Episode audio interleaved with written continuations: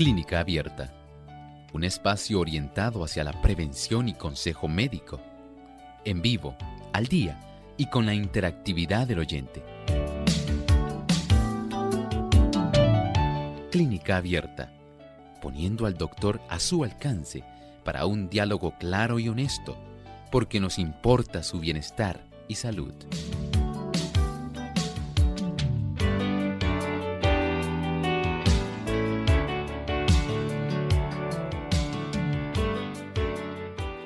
Saludo cordial a todos nuestros amigos oyentes. Nos sentimos contentos de poder compartir con ustedes en esta ocasión, en este espacio el que dedicamos a ustedes para que puedan hacer sus consultas.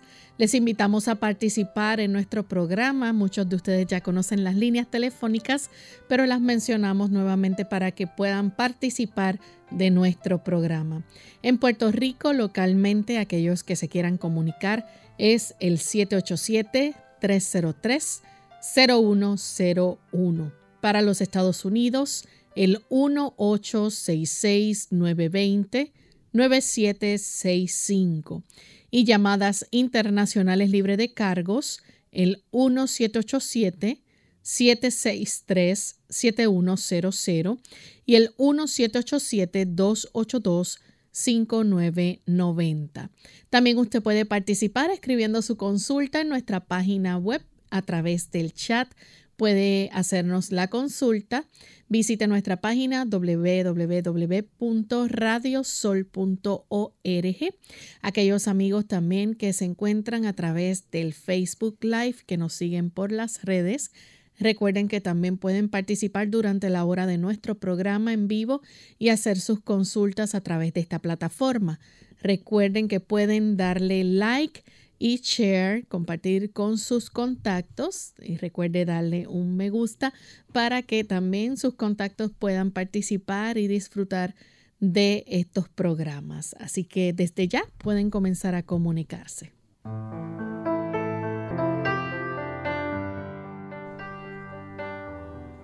Agradecemos a todos los amigos que en esta hora se conectan con nosotros y que están disfrutando de nuestro programa de clínica abierta.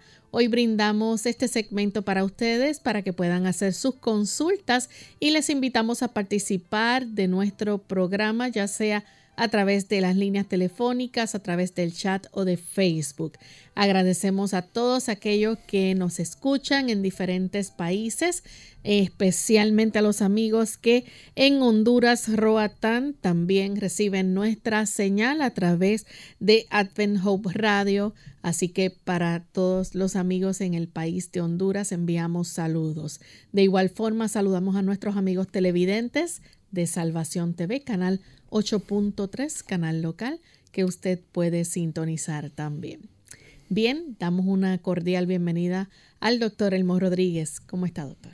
Muy bien, gracias. ¿Y Lorraine, cómo se encuentra? Muy bien también. Agradecemos, por supuesto, al Señor también esta oportunidad, porque sabemos que tenemos tantos amigos, tantos buenos amigos en diferentes latitudes, y también tenemos aquel tipo de auditorio selecto, porque a ustedes les encanta la salud y aquellos que nos están enlazando hoy por primera vez.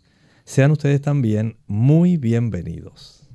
Y estamos listos en esta hora, amigos, para escuchar el pensamiento saludable. Así que vamos allá. Además de cuidar tu salud física, cuidamos tu salud mental. Este es el pensamiento saludable en clínica abierta. Dios nos ha dotado de cierto caudal de fuerza vital. Nos ha formado también con órganos adecuados para el cumplimiento de las diferentes funciones de la vida y tiene dispuesto que estos órganos funcionen armónicamente. Si conservamos con cuidado nuestra fuerza vital y mantenemos en orden el buen y delicado mecanismo del cuerpo, el resultado será la salud. Pero si la fuerza vital se agota demasiado pronto, el sistema nervioso extrae de sus reservas la fuerza que necesita y cuando un órgano sufre perjuicio, todos los demás quedan afectados. Ciertamente, cada uno de nosotros, aun cuando suple las necesidades energéticas del cuerpo, con los alimentos, con el oxígeno, con el agua. Ahí tenemos básicamente el combustible que nos ayuda, pero hay una energía especial. Y esa energía especial es como una reserva bancaria. Es una inversión que usted tiene. No es la cuenta corriente. Esta es una cuenta de inversiones. Y en esta cuenta de inversiones, si usted abusa de esa energía que Dios ha puesto en usted, para que usted pueda desempeñarse a lo largo del lapso de vida que Dios le ha concedido. Y usted lamentablemente se trasnocha, si usted facilita que se dañe y se disipe esa energía, teniendo en realidad una vida totalmente poco conservadora. Usted está disipando ese tipo de importante energía que Dios le ha dado. El uso del alcohol, el tabaco, todas esas diferentes elementos, las drogas, que pueden hacer que usted ahora se sienta menos vitalizado, menos fuerte. Que usted diga yo antes era así y no necesariamente porque usted haya envejecido sino porque siente que su cuerpo ya no responde como antes a pesar de que tenga una mejor alimentación. Sencillamente usted ha estado obteniendo de esas inversiones que Dios le dio al principio, cuando usted nació. Pero la disipación ha facilitado este tipo de situación.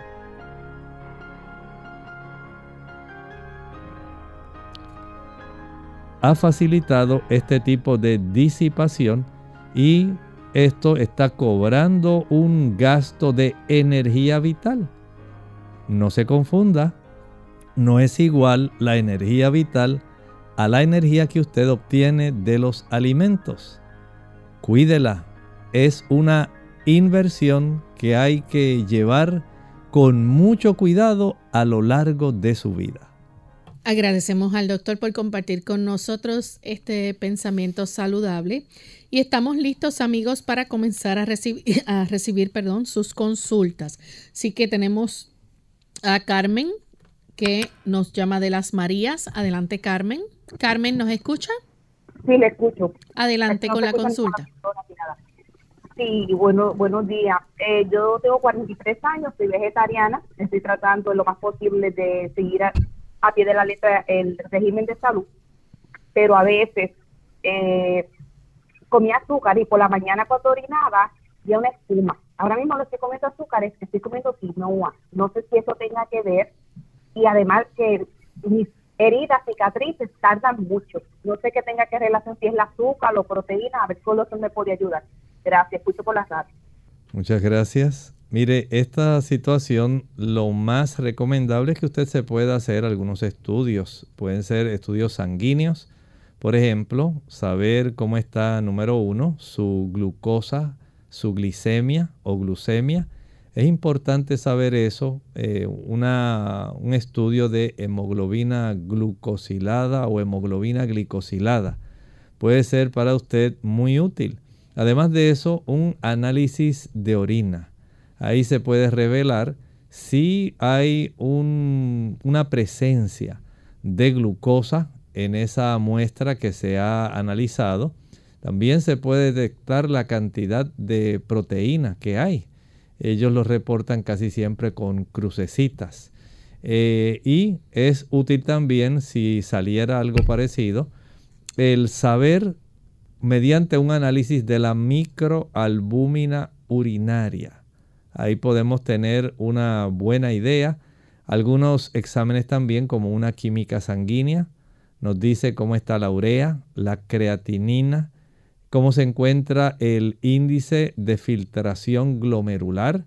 Ya ahí estamos teniendo un tipo de precisión para saber detectar si además de esto puede tener un panel de lípidos para saber cómo están sus triglicéridos esto podría ser de ayuda adicional.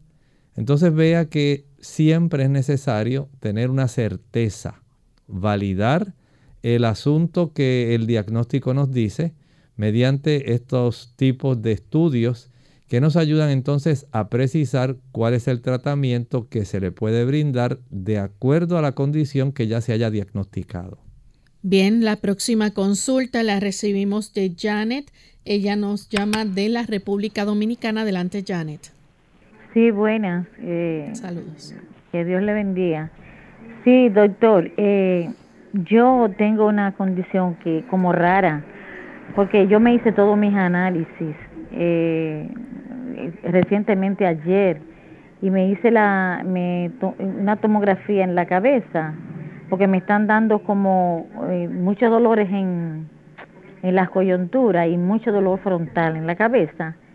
Entonces todos los análisis salen negativos y, y yo le quiero preguntar a usted a ver si me ayuda en eso porque los dolores, a veces los dolores en las coyunturas y me siento el cuerpo como afibrado, caliente, y, pero no tengo fiebre por fuera y, y mucho dolor en la cabeza. Dígame qué podría yo tomar o algo si me hace falta con un análisis que, que el doctor no me haya mandado hacer o algo. Que pase buen día, gracias. Muchas gracias.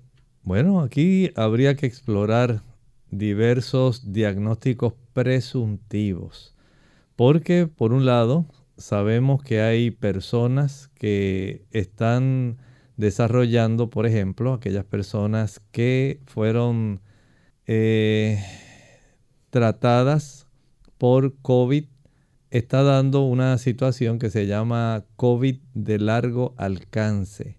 Si a usted le dio COVID y tiene este conjunto de síntomas, es probable que usted tenga sencillamente ese tipo de condición donde se siguen manifestando algunos signos y síntomas que son evidencia de haber padecido esta infección. En otros casos ocurre después que la persona se administró la vacuna para esta condición que básicamente constituyó o ha constituido esta pandemia mundial. Por otro lado, hay que reconocer que en ocasiones el tipo de alimentación que se lleva puede también facilitar dolores de cabeza y puede facilitar el desarrollo de artralgias o dolores articulares. Y podría, por ejemplo, pensarse en el uso de productos animales.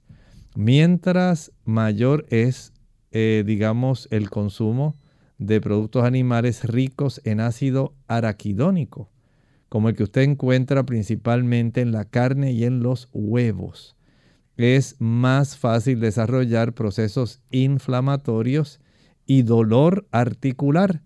Esto usted lo puede verificar si se abstiene de comer productos animales, leche, mantequilla, queso, carne y huevos Haga la prueba durante tres semanas, tres semanas, y usted notará esa diferencia.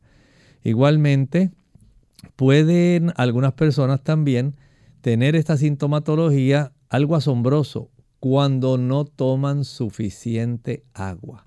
Las personas que básicamente se limitan, digamos, en este clima ahora que está más templado, no sienten tanta sed y no toman casi agua la ausencia de una buena hidratación puede dar dolor de cabeza, puede también producir dolores articulares porque nuestras articulaciones contienen líquido sinovial y si usted no toma suficiente agua puede facilitar esto.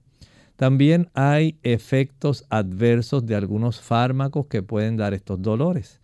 Por ejemplo, las estatinas que se utilizan para reducir la cifra de colesterol sanguíneo, pueden producir dolores musculares y articulares. Y ahí tiene otra razón.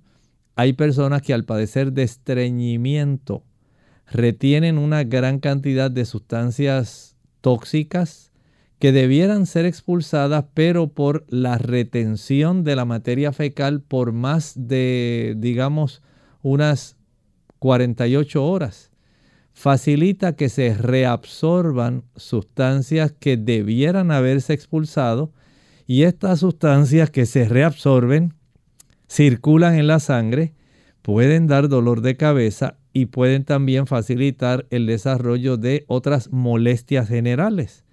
Estas son algunas, pero hay que precisar qué está ocurriendo con usted y acudir al médico suyo de cabecera, relatarle, esperar que él haga preguntas y permitir que ordene algunos estudios. Esto va a ser de mucho beneficio para usted. Vamos en este momento a nuestra primera pausa y cuando regresemos continuaremos contestando más consultas. Hola, les saluda la doctora Esther García. Obesidad. ¿El tipo de comida que usted consume realmente afecta el aumento de peso? Es un hecho. La dieta occidental tradicional conduce a mayores tasas de obesidad. Estadísticamente, los países del primer mundo tienen considerablemente mayores tasas de obesidad que los países en desarrollo. De hecho, un asombroso 63% de los adultos estadounidenses tienen sobrepeso y 26% sufren de obesidad. Desafortunadamente, los niños también están sufriendo. Investigaciones enfocadas en los niños japoneses han demostrado que un aumento en el consumo de carnes y productos lácteos aumenta la obesidad infantil más de tres veces. El CDC, que es el Centro de Control de Enfermedad estadounidense, también informa que aproximadamente el 13% de los jóvenes de los Estados Unidos tienen sobrepeso. Los adolescentes obesos tienen una esperanza de vida significativamente menor, muriendo a una edad promedio de tan solo 46 años. También hoy sabemos que las personas que tienen sobrepeso tienen un riesgo mayor de desarrollar diabetes, cáncer, enfermedades cardíacas, derrames cerebrales, hipertensión arterial, osteoartritis y otras enfermedades potencialmente graves. Ahora reflexionemos en esto. Las investigaciones respaldan la Biblia. Al caer cautivos el antiguo profeta de la Biblia, Daniel, y sus tres amigos pidieron legumbres, que no es otra cosa que alimentos de la tierra, cosas crecidas por semillas para comer y agua para beber. Como resultado, él y sus amigos, al ser puestos a prueba por el rey, se encontraron diez veces más inteligentes que el resto de los cautivos. Qué bien haríamos en seguir el consejo que siguió el profeta Daniel, que encontramos en Daniel capítulo 1 y el versículo 8. Propuso en su corazón no contaminarse con la comida del rey.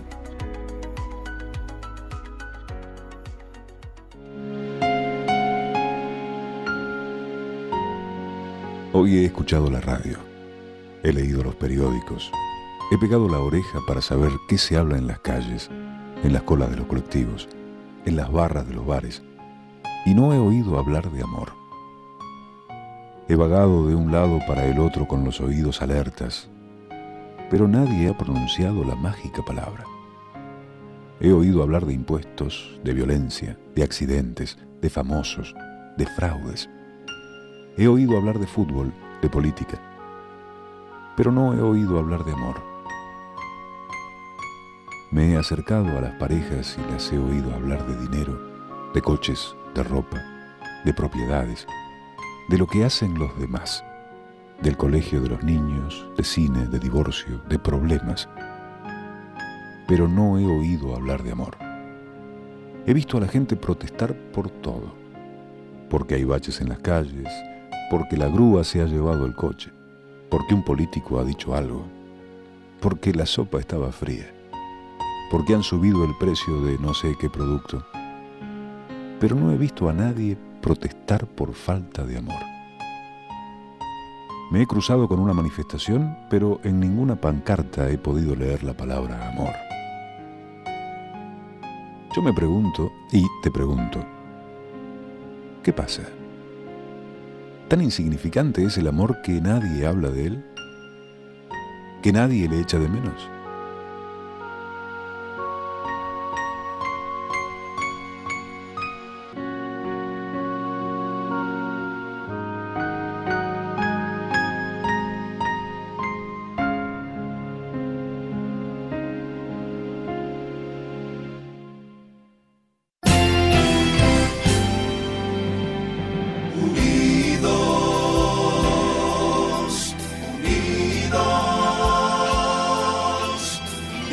Hacia el cielo siempre unidos, unidos, unidos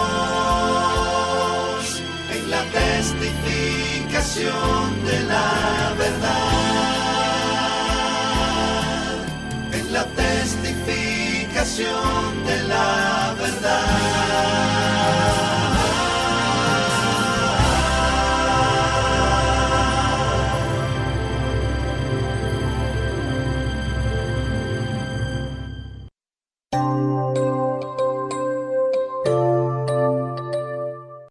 Ya estamos de vuelta en Clínica Abierta, amigos. Seguimos contestando sus consultas y tenemos varios amigos aún que quieren seguir preguntando eh, en espera. Margarita se comunica de San Juan, Puerto Rico.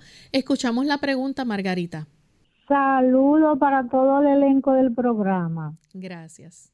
Quiero preguntarle al doctor relacionado qué es la acupuntura y cuál es su función, si funciona o no. Gracias, es una curiosidad.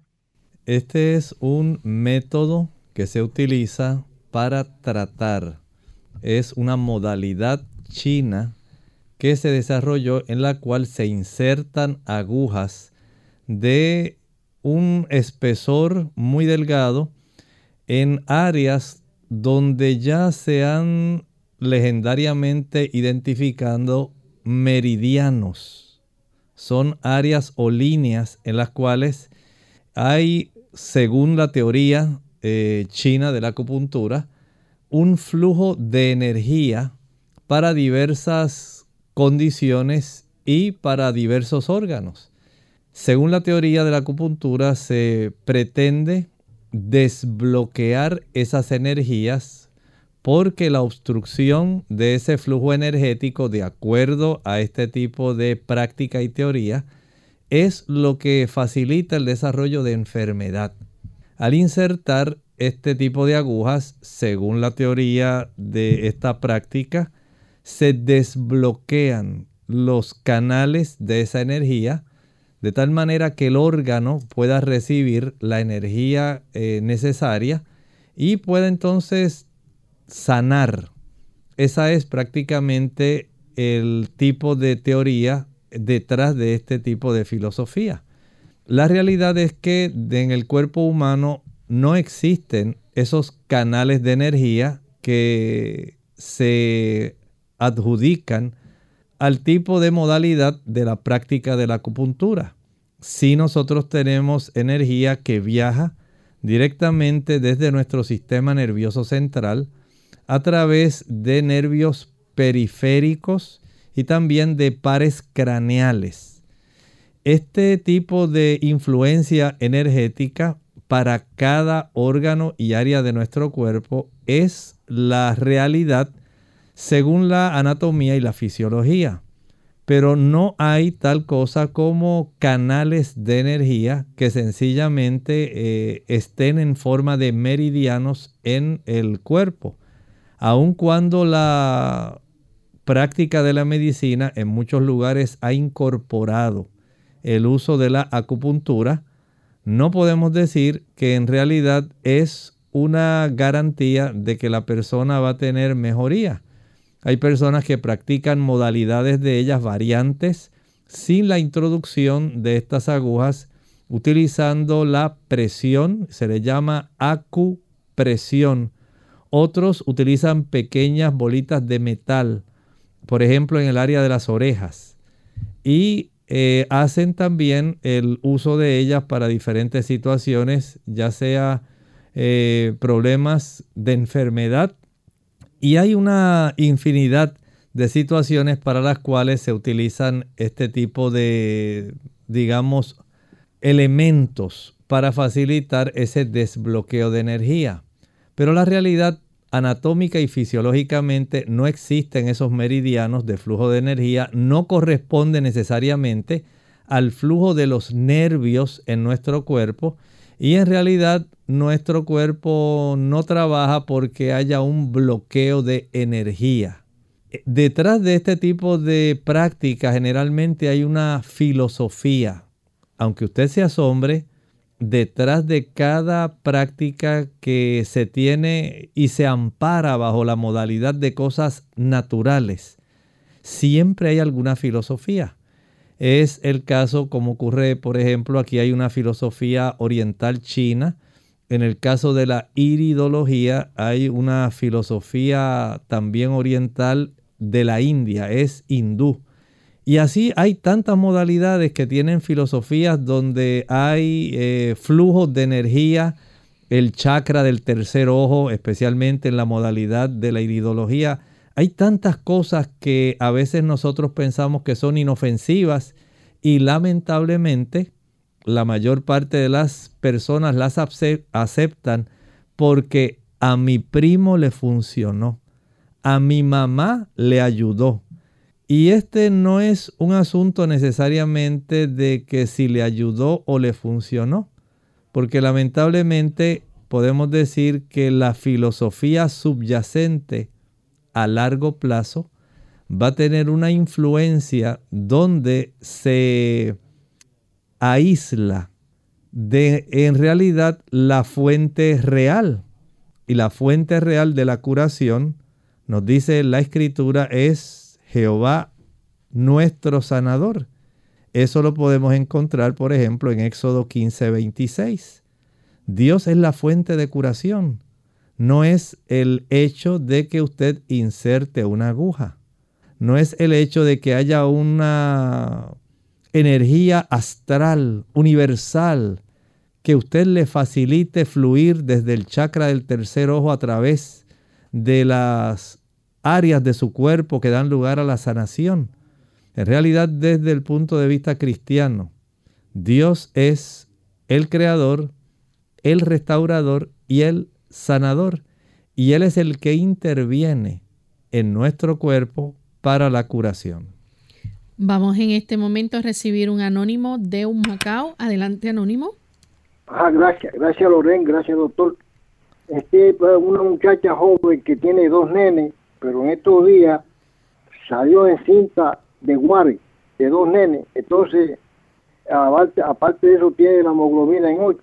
Preguntarle al doctor si el suero ahí sería efectivo y que puede desayunarse y, al almorzar, que la puede mejorar en eso. Muchas gracias.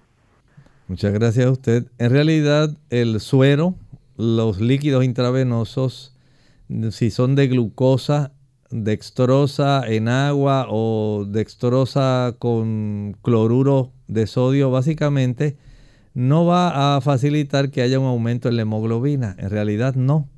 Ella lo que necesita es estimular su médula ósea para que produzca. Y esto ocurre, por un lado hay que indagar si ella está destruyendo glóbulos rojos, si es que hay algún tipo de situación donde su médula no está produciendo. Por un lado se están destruyendo muchos, por otro se pudiera estar perdiendo sangre también, si tiene algún sangrado oculto. Por otro, pudiera ser que no esté produciendo si ella no ingiere los elementos necesarios para que la médula ósea produzca suficiente cantidad de hemoglobina y de glóbulos rojos, glóbulos rojos que contengan hemoglobina. Y para esto se requiere no solamente una buena ingesta de aminoácidos, los aminoácidos van a facilitar que esa médula ósea pueda producir aquellas células que son las precursoras, las que dan lugar a el desarrollo de los glóbulos rojos. Los glóbulos rojos son, podemos decir, el empaque que está guardando los miles de moléculas de hemoglobina dentro de cada uno de ellos. O sea que la hemoglobina no piense que existe sola ahí circulando en la sangre. Ella está contenida dentro de los glóbulos rojos. Y estas moléculas son las que transportan el oxígeno, también transportan el dióxido de carbono, también tienen una afinidad con la glucosa. Hay una importancia muy grande. Pero si la dama no ingiere, por ejemplo, suficiente cantidad de legumbres, estamos hablando de frijoles, habichuelas blancas, negras, pintas rojas, lentejas, garbanzos, gandules, chícharos, arvejas. De ahí se obtienen los aminoácidos para que el cuerpo pueda formar este tipo de células rojas. Además de eso, se necesitan ácidos grasos, como por ejemplo triglicéridos para las membranas. Se van a requerir también eh, la producción de o la, digamos, absorción de hierro. Y el hierro lo encontramos, por ejemplo, en la remolacha, en las espinacas. Podemos encontrarlo en frutas como la parcha. Podemos encontrarlo en el aguacate, en las lentejas, en las ciruelas secas. Son fuentes de hierro. Y si usted quiere que se absorba mejor, esto lo puede combinar con frutas cítricas o vegetales que contienen vitamina C, como por ejemplo el repollo, el tomate. Pero las frutas cítricas, las naranjas, las chinas, la toronja, la parcha, la piña, el kiwi, las uvas, ayudan para que haya una mejor absorción del hierro. No solamente se requiere hierro, también el ácido fólico o los folatos, acompañados también de la ingesta de la vitamina B12, cianocobalamina. Este conjunto de sustancias, por un lado aminoácidos que vienen de las proteínas, si ella come huevos, de ahí salen aminoácidos. Si come carnes blancas, ahí hay aminoácidos, pero si prefiere una alimentación que le ayude más, los frijoles, esos que tienen el ojito negro, tienen mucho hierro y de los de las legumbres, la que más hierro contiene, aunque usted no lo crea, son las habichuelas o frijoles blancos. Todo este conjunto con el ácido fólico, con la vitamina B12, ayudan para que la médula de los huesos esponjosos pueda producir suficiente cantidad de hemoglobina, suficiente cantidad de glóbulos rojos con buena hemoglobina, porque de no ser así, de no tener esa buena ingesta, entonces el cuerpo no tiene forma de facilitar su producción. Vea qué está ocurriendo. Si es que no se alimenta bien, ese es un factor bien importante. Si es que está perdiendo sangre, Puede ser menstruaciones abundantes, que es muy común en las damas. Puede ser que esté perdiendo sangre oculta en el excremento. Puede ser que ella esté destruyendo demasiado rápido la cantidad de células rojas en el vaso. O pudiera haber algún tipo de daño a las células rojas por parte del sistema inmunológico. Entonces hay que indagar. Esto va a ser necesario para poder ayudarla de una manera bien específica. Vamos a nuestra segunda y última pausa. Al regreso continuaremos contestando más de sus preguntas.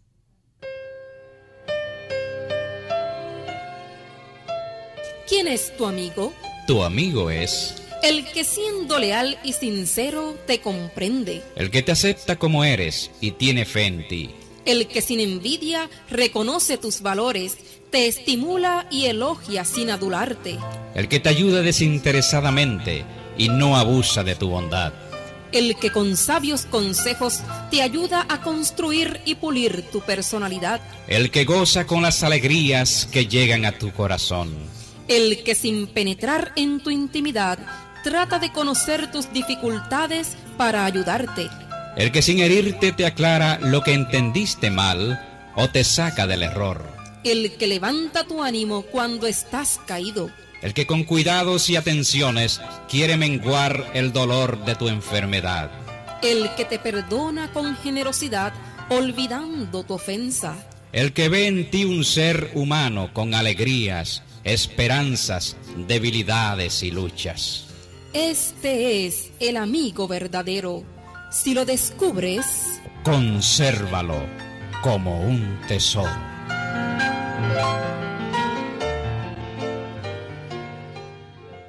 A convivir con lo bueno se aprende.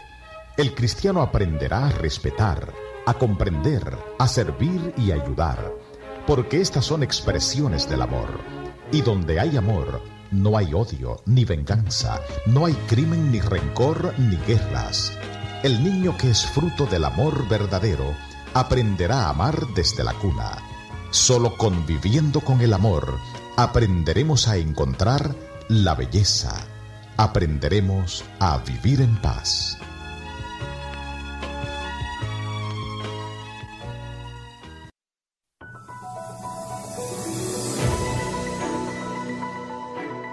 Una dieta balanceada en la que se modere el consumo de grasas y azúcares y se incluyan alimentos de todos los grupos en cantidades adecuadas, está asociada a un menor riesgo de padecer enfermedades. Las frutas y verduras son los alimentos más saludables que hay y son especialmente importantes en la dieta de los niños, pues aportan gran cantidad de vitaminas, minerales y fibra. Toma nota, porque te explicaremos algunos alimentos que le ayudarán a tus pequeños a conservar una buena salud por los múltiples beneficios que puedan aportarles coliflor y brócoli, dos de las verduras que más vitaminas, minerales y propiedades aportan.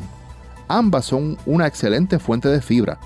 Contienen grandes cantidades de ácido fólico y aportan vitaminas A, C y vitaminas del grupo B y minerales, destacando especialmente el calcio, potasio y fósforo.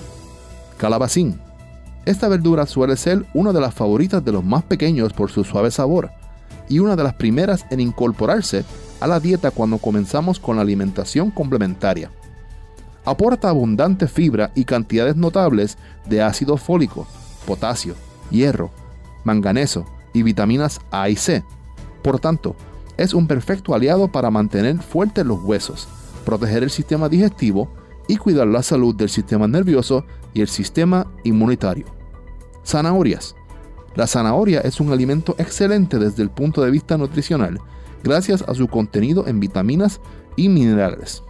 Es fuente de vitaminas A, E y grupo B, como los fosfatos y la vitamina B3 o niacina. Además, se destacan el aporte de potasio y fósforo, magnesio, yodo y calcio. Alcachofas, una verdura conocida por sus múltiples propiedades, especialmente por proteger frente a enfermedades cardíacas y reducir el colesterol. Las alcachofas contienen cinarina y fibra, que favorecen la digestión, así como importantes cantidades de fósforo, hierro, magnesio, calcio, potasio y vitaminas, entre las que se destacan la vitamina B1, la vitamina C y la niacina.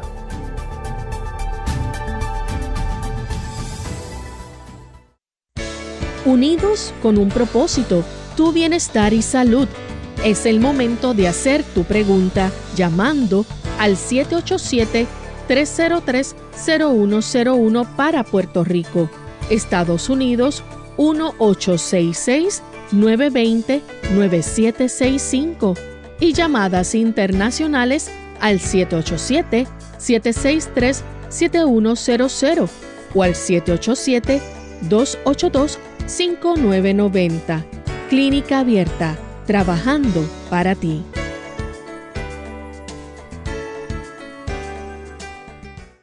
Clínica Abierta. Ya estamos de vuelta en Clínica Abierta, amigos, y continuamos contestando sus consultas. En esta ocasión tenemos a Rosita. Ella nos llama desde los Estados Unidos. Adelante, Rosita. Sí, muy buenos días. El Señor le bendiga. Este, tengo una consulta para el doctor eh, Elmo. Ah, yo tengo colitis nerviosa incontinencia. Este, a mí me han visto muchos doctores y no, no hayan, este, realmente me han hecho colonoscopía, me encontraron unos pólipos, pero, eh, perdón, unas hemorroides también, me las cauterizaron, pero mi gran problema es la incontinencia. Acabo de comer y me dan ganas de ir al baño, así es que he perdido un gran porcentaje de mi vida de salir a caminar y tengo que comer y esperar ya al baño porque si no después no puedo salir. Quisiera ver en qué me puede ayudar el doctor. Gracias, Ele. Que tengan un lindo día. Igualmente. Muchas gracias. Mire, esta situación de la incontinencia, por ejemplo, hay incontinencia urinaria e incontinencia fecal todo depende básicamente de dos problemas. Número uno, la estimulación excesiva de su sistema nervioso, tal como ocurre, como nos estaba relatando, en relación a la situación del abdomen suyo, de su intestino. Si hay una gran influencia de su sistema nervioso eh, sobreestimulando el movimiento intestinal, básicamente ahí tiene una causa. La otra causa de incontinencia es que el esfínter, que es una válvula, el esfínter del ano, la válvula que cierra o facilita que se abra para que salga la materia fecal que ya no se requiere, entonces pudiera tener algún tipo de defecto o daño que se haya producido. Por ejemplo, hay damas que al momento de dar a luz se le hizo una episiotomía, una cirugía para facilitar un mayor diámetro en la zona eh, vulvar al momento del nacimiento. En algunas ocasiones, si esta episiotomía se hace en la línea media que va en dirección al ano, se puede afectar ese tipo de válvula o esfínter y las damas pueden quedar afectadas de este tipo de situación. Ahora, pienso que por lo que usted nos dijo al principio de su consulta, pudiera ser más bien de origen de su sistema nervioso central por una sobreestimulación.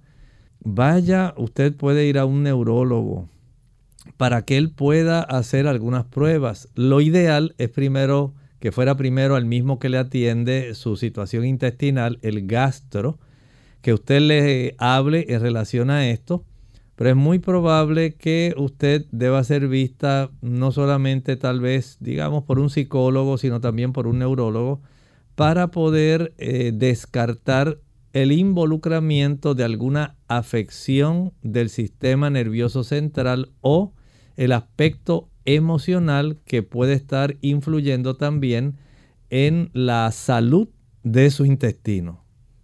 La siguiente consulta la hace Janet Cruz. Ella dice que es adventista, no come comida chatarra. Eh, dice la colitis en diarrea. Eh, ok, dígame, la colitis en diarrea. Eh, toma té de guayaba, llantén, cúrcuma y manzanilla eh, para la diarrea y no le si no le afecta el hígado y qué puede comer, dice que se siente muy débil. Bueno, hay que considerar el uso de la guayaba y la manzanilla eh, excelente. La cúrcuma más bien lo que hace es ayudar a reducir la inflamación. Tanto la manzanilla que es astringente como la guayaba que es más astringente todavía ayudan para evitar que haya una frecuencia diarreica, ¿verdad? que estén las heces más líquidas, porque tienen esas propiedades que son más astringentes. El que usted pueda trabajar directamente con el problema que usted tiene no, no va a, a, afectar en nada el uso de, eso, de esas plantas, su hígado, si tiene debilidad es porque probablemente no está absorbiendo adecuadamente la cantidad de nutrimentos que necesita. Y eso pues es importante. Recuerde que en el colon se finaliza de absorber algunos nutrientes y sal, sodio principalmente, se absorbe eh, para conservarlos en el cuerpo. Pero si usted no tiene una buena capacidad de absorber muchos de estos nutrientes, usted va a estar débil. Eh, tal vez si usted tiene temor de comer mucho para evitar el proceso diarreico, es probable que esa falta de suficiente cantidad de macro y micronutrientes le esté afectando ya en el que su cuerpo pueda producir suficiente energía. Entonces hay que verificar todos estos ángulos para poder ayudarle, pero no hay problema con el uso de la guayaba, de la manzanilla para su problema intestinal o que vaya a afectar el hígado. Sí, me preocuparía el hecho de que usted no ingiera suficiente alimento para nutrirse o que a consecuencia de su colitis no absorba los nutrientes que usted ingirió porque tiene buen apetito a pesar de la situación y estos nutrimentos se puedan estar perdiendo y también puede estar eh, perdiendo una cantidad excesiva de sodio que su cuerpo requeriría. Tenemos la próxima consulta desde Venezuela. Cristina Pérez la hace. Dice que a su suegra le arden las manos por encima como si se estuviera quemando. ¿Qué es bueno para esto? Lo bueno sería que ella pudiera ir a su neurólogo. Es probable que ella pueda tener algún tipo de neuralgia. Una neuralgia, una neuropatía en esa área. Eh, algún daño que haya sufrido que esté facilitando este tipo de sensibilidad que tanto le está afectando. Vaya primero, cerciórese, se le hace una prueba de conducción nerviosa para saber cómo está la salud de esos nervios, el nervio mediano, el nervio radial, eh, el nervio cubital. Así que ahí tenemos básicamente ese análisis para saber si la afección de ellos pudiera ocurrir ¿verdad? y dar este tipo de situación. Hay personas que por tener baja la cifra de su vitamina B12 desarrollan también este tipo de neuralgias que se podrían evitar si la persona no es solamente eh, la ausencia de vitamina B12 en los vegetarianos, las personas que comen mucha carne tienden a tener bajos niveles de vitamina B12. La siguiente consulta también es de Venezuela. Nos escriben preguntando qué es bueno para desinflamar los ganglios. En primer lugar, hay que saber por qué se inflamaron.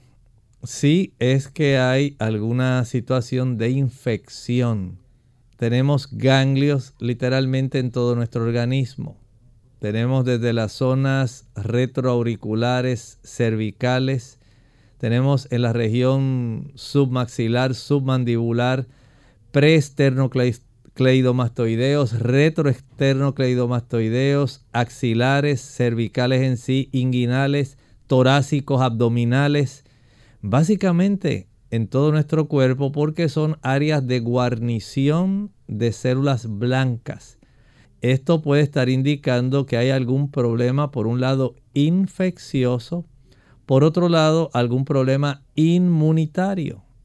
Y esto requiere, al igual que algún trastorno de células blancas, esto requiere que se analice la persona, que se le ordenen estudios para detectar qué es lo que en realidad está ocurriendo razón por la cual la persona tiene este problema. Así que el asunto es primero ahora indagar qué está ocurriendo, si hay alguna afección inmunitaria de glóbulos blancos o de infección que está facilitando el problema. Tenemos desde El Salvador, pregunta qué es bueno eh, para desinflamar la arteria atrás de la rodilla. Dice que es un gran dolor que lleva por más de tres meses. Ahí necesita ir a su médico. Es probable que haya desarrollado algún tipo de flebitis o tromboflebitis. Ese tipo de inflamación en una vena generalmente va a desarrollar de una manera preocupante un trombo, una inflamación con estrechez. Se va desarrollando una, un coágulo de sangre que queda pegado a la pared, que es el trombo. Este tipo de situación es muy dolorosa, especialmente cuando las personas tienen la sangre muy espesa, cuando hay trastornos inmunitarios, cuando se han sufrido fuertes traumatismos, golpes en estas áreas, cuando se ha desarrollado infección en el área cercana también puede ocurrir. El hecho es de que primero hay que indagar un tipo de estudio llamado el Doppler venoso o el Doppler arterial. Saber si eh, hay alguna afección porque básicamente viajan muy estrechamente unidos ambas estructuras, venas y arterias. Hay que saber con precisión qué está ocurriendo para poder trabajar. En ocasiones puede esto sospecharse, pero en esa área, también en eh, la zona poplitea, ahí tenemos una ah, porción posterior de la cápsula articular de la rodilla y en personas que desarrollan eh, artritis severa en la rodilla pueden tener un proceso inflamatorio de esa cápsula articular que se proyecta hacia la región posterior y se abulta. Y algunas personas piensan que tienen este tipo de situación eh, de algún tipo de problema venoso o arterial, cuando en realidad es esta cápsula que está sumamente inflamada. Y por eso vale la pena ir al médico para que él revise y pueda hacer algunos estudios. Bien, ya prácticamente hemos llegado al final de nuestro programa. Agradecemos a todos por la sintonía que nos han brindado, aquellos que no pudieron realizar su consulta en el día de hoy. Les invitamos a que mañana nuevamente se contacten con nosotros para poder entonces contestar sus preguntas. Vamos a finalizar entonces con este pensamiento para meditar. Hablando de Apocalipsis 14, versículo 8, que hace una amonestación porque Babilonia le ha dado a beber a las naciones del vino del furor de su fornicación. Y hemos estado detallando algunas de esas doctrinas que han embriagado a la humanidad a lo largo de los siglos. Algunas de ellas, por ejemplo, la santidad del domingo. Y usted dirá, doctor, ¿de qué usted habla? ¿Sabe que el único día que la Biblia reconoce como santo, de acuerdo a la escritura, es el sábado, es el día de reunión de Dios con su pueblo. Aún antes de que existieran los judíos, viene desde el Edén. Usted puede buscar en el libro de Génesis capítulo 2 los versículos 1 y 2. Cuando estaban solitos Adán y Eva, ese es el día de adoración a Dios. Dice la escritura que Dios lo bendijo y lo santificó. Además de eso, hay otros tipos de doctrinas que son erróneas como la inmortalidad del alma. El hecho de que usted al morir se desprende de usted su otro yo y va elevándose al cielo donde va a morar a la presencia divina o, lamentablemente si fue muy malo, definitivamente va al infierno. Pero en realidad eso no lo enseña la Biblia. La Sagrada Escritura nos enseña que el hombre al morir yace en el sepulcro hasta la venida de nuestro Señor Jesucristo. El mismo Jesús dijo que unos resucitarán para vida eterna y otros para muerte y confusión perpetua.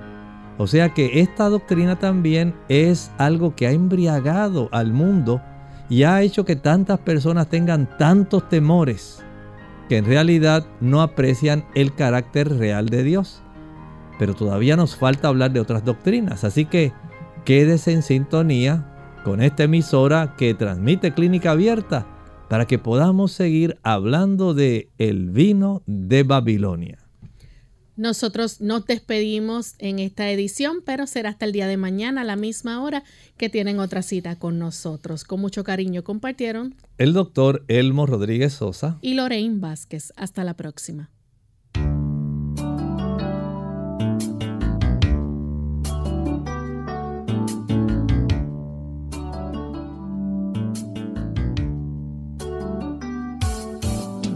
Clínica Abierta no es nuestra intención sustituir el diagnóstico médico.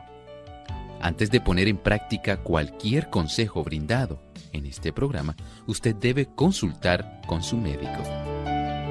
Hasta la próxima.